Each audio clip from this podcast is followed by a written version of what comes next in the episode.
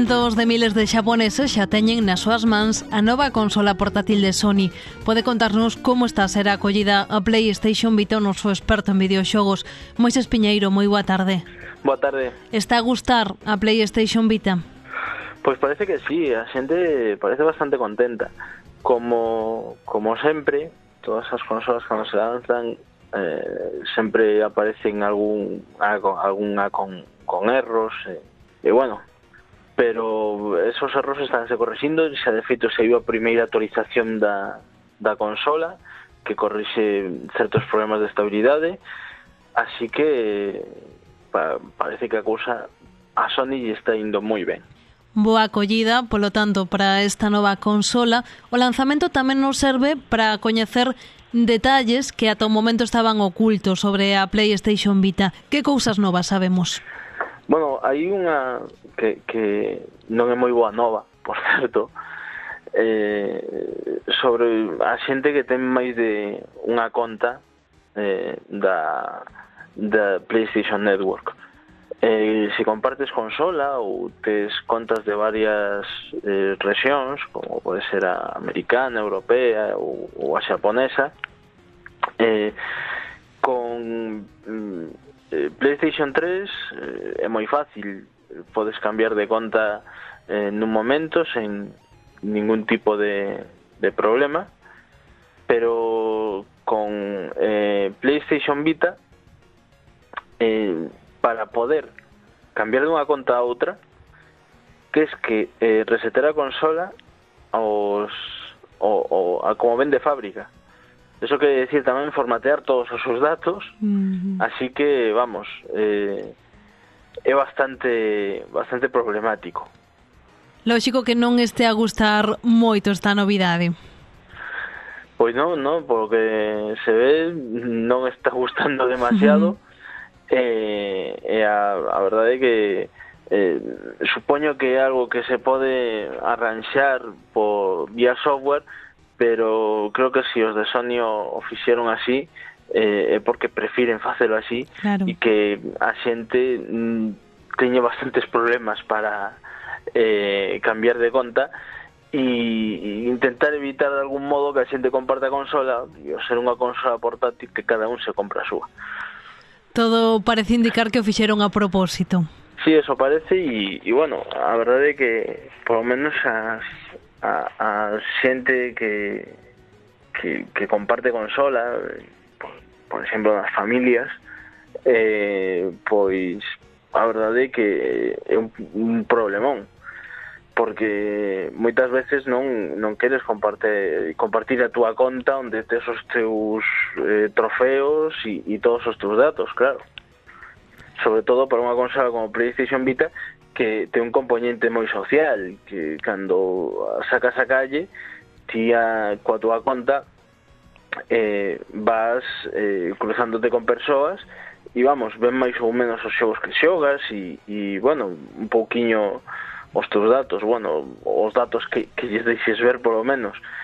E, e claro, si, si compartes eh, consola eh, e, e é tan difícil cambiar de conta, pois sería un problema para este tipo de, de cousas sociais que ten a PlayStation Vita, e ademais para a xente que importa xogos tamén é outro problema porque se é certo que os xogos físicos van sen ningún problema eh, se xa conta europea ou conta xaponesa pero para descargar xogos que só saen en Xapón ou que só saen en Estados Unidos eh, terías que cambiar de, eh, de conta e ademais eh, non podes xogar a un, a un xogo eh, xaponés cunha conta eh, europea.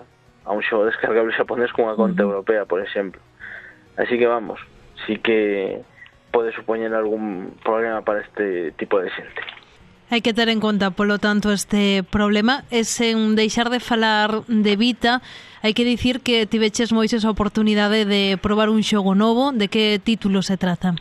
Bueno, pois trátase do eh, Virtua Tennis 4 World Tour eh, a versión de Virtua Tennis 4 para Playstation Vita e que eh, cambia lixeiramente con respecto á versión que saiu para a sobremesa. Eu penso que cambia para mellor. Uh -huh.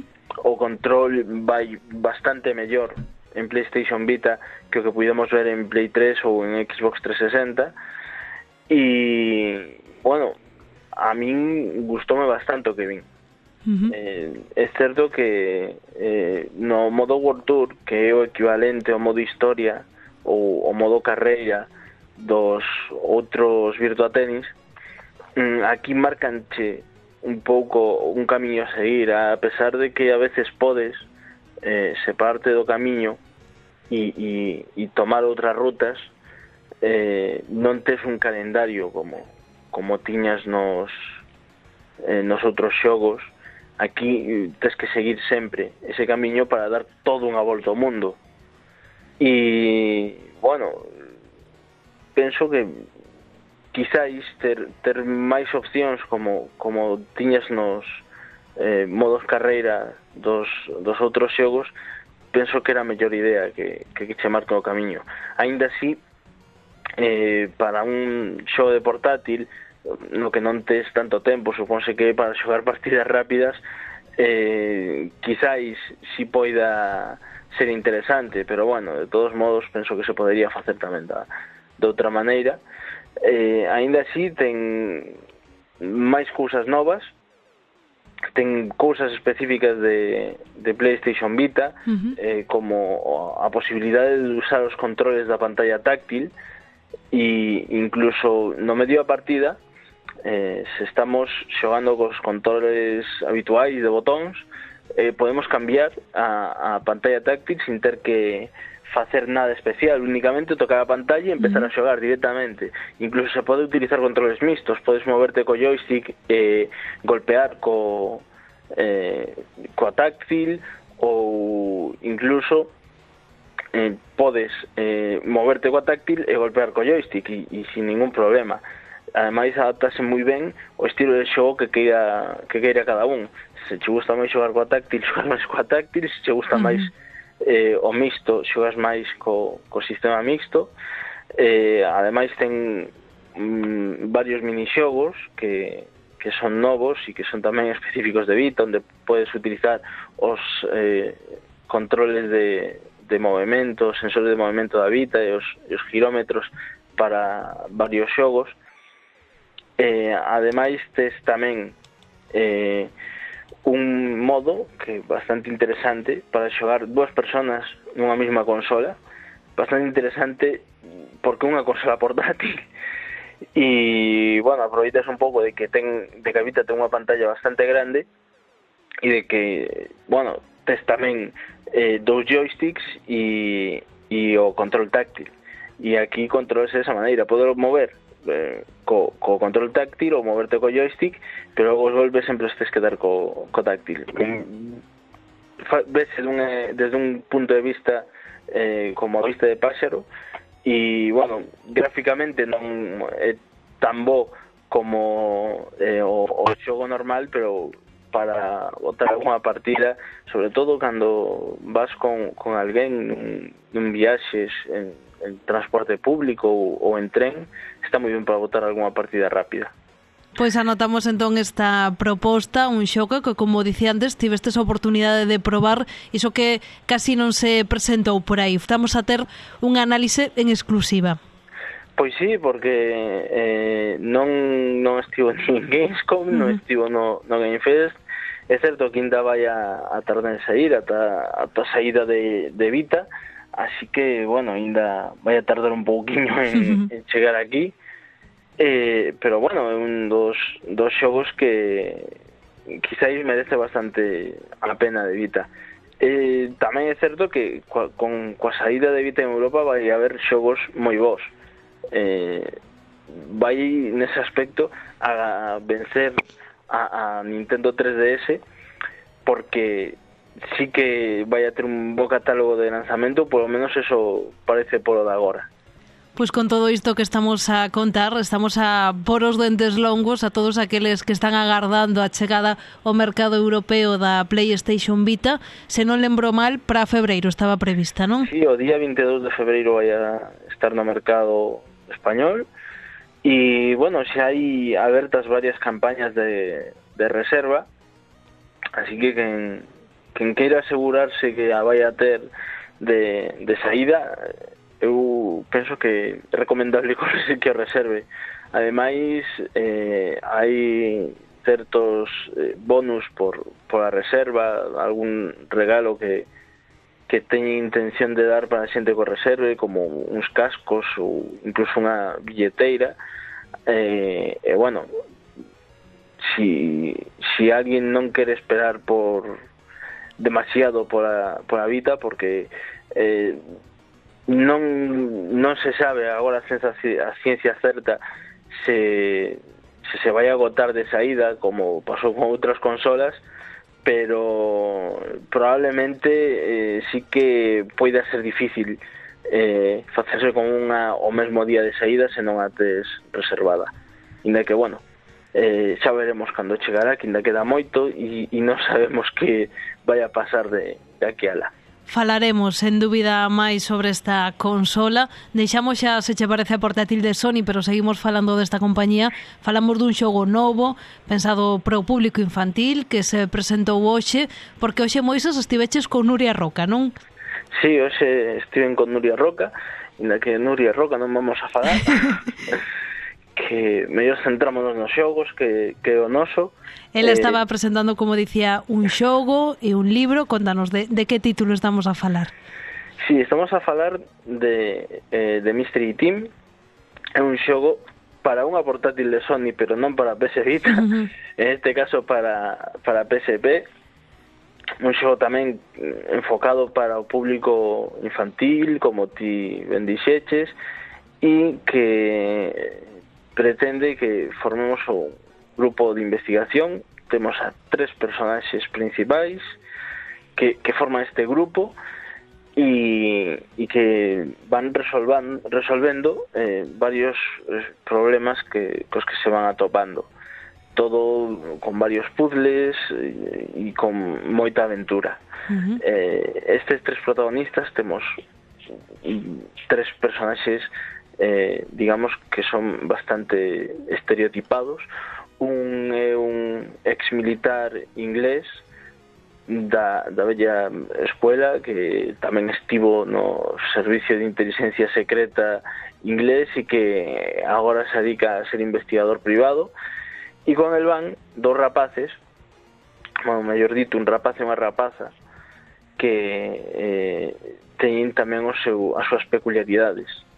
A rapaza é medio vampiresa no xogo, inda que de vampiresa só ten que se alimenta única e exclusivamente de zumo de tomate, que non deixe de ser curioso, e que ten uns poderes de deducción bastante desarrollados. Eh, logo temos a, a un rapaz que é todo un experto en novas tecnoloxías, e que é o que dá un poquinho contrapunto con ese investigador do, do MI6 da bella escola uh -huh. que, vamos, vai a poñer esa experiencia e, e xuntos enfrentaránse a unha chea de, de casos por resolver e en principio este vai a ser o, o primeiro xogo non está seguro que haya máis xogos pero é probable que se este funciona mm, se convirta isto nunha saga. Os xogos de aventuras infantiles eh, con, con puzzles eh, últimamente están bastante tendo, tendo bastante éxito cando menos en Nintendo DS os eh, Layton son todo un éxito e ademais son xogos moi bons. E este penso que tira un pouquiño por ese camiño a pesar de que é para eh, PSP e eh, non para a, a portátil de Nintendo. Así que, bueno, eh, en principio parece interesante e ademais non só está o xogo, sino que ven acompañado dun, dun libro. Uh -huh. E o que... libro tamén é interesante como xogo. O, o libro é menos interesante. Uh -huh. Por, por desgracia, un, un libro tamén infantil e, e que ten estos mismos protagonistas con historias distintas, neste caso a, o, o libro céntrase na momia do irmán de Tutankamón que, bueno, é descoberta e, e hai todo un, unha trama de asesinatos detrás da, da momia esta que son bastante sospeitosos e, e ademais o máis sospeitoso de todo é que cando a levan ao Museo Británico e pouco antes de expoñela descubren que polas nois, noites se levanta e, e se move polo Museo Británico. Así que o noso pequeno grupo de investigadores ten que eh, descubrir que pasa con, con esta momia mm, tan rara que ademais eh, en lugar de, de aparecer nun eh, sarcófago eh, super ornamentado como que se, se soen eh, ver eh, nas momias egipcias eh, tem, aparece a, a pobre momia do, do irmán de Tutankamón dunha caixa de madeira así que bueno ten as súas cousas curiosas e, e está ben como libro infantil pero penso que podría ser bastante mellor uh -huh. en principio este é o primeiro dunha serie de libros ademais así que é probable que así como vayan saindo os libros tamén vayan saindo máis xogos por eso decía que dependendo dun pouquiño do éxito do xogo seguirán lanzando máis ou non Seguro que non temos que agardar moito para saber dese éxito porque parece que este é un produto moi propio destas datas, lanzado co objetivo de converterse en agasallo de Nadal. Sí, efectivamente, un dos eh, produtos estrela de, de Sony para estas datas. Non é o único. De feito e é máis eh, algo que me parece bastante interesante hai outros dous xogos para PSP que se lanzan a, agora que son o, o de Cars 2 e o de Jerónimo Stilton que eh, están os dous eh, tamén desarrollados en, en España como o Mystery Team e que teñen todo un, un historia de, detrás neste, no, no que conseguir poder facer eses xogos aquí basicamente porque eh, o, o desenvolvemento de, de o traballo de desenvolvemento de Sony en España eh, empezou con Play Chiapas hai uns anos que foi bastante exitoso e seguiu con outros xogos como Play English e, bueno, parece que está tendo bastante éxito porque eh, Sony España a partir de agora é eh, a encargada de, de todo o, de organizar todos os estudios de desenvolvemento uh -huh. de, de Europa. Boa e... nova para a industria española, entón. Sí, sí, sí, unha nova moi, moi boa.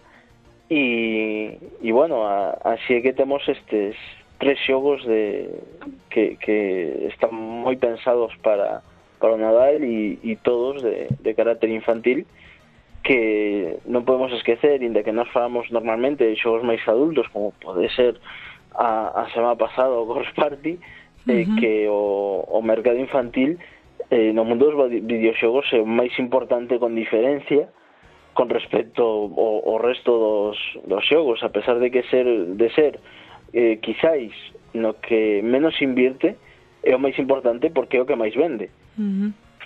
Así que vamos, non, non, se, non podemos deixar o, ese mercado infantil de lado porque a maioría da xente dos videoxogadores siguen sendo nenos. Hai que telo moi en conta. Por certo, comentaba antes a, a modo de, de curiosidade que na presentación estivo Nuria Roca.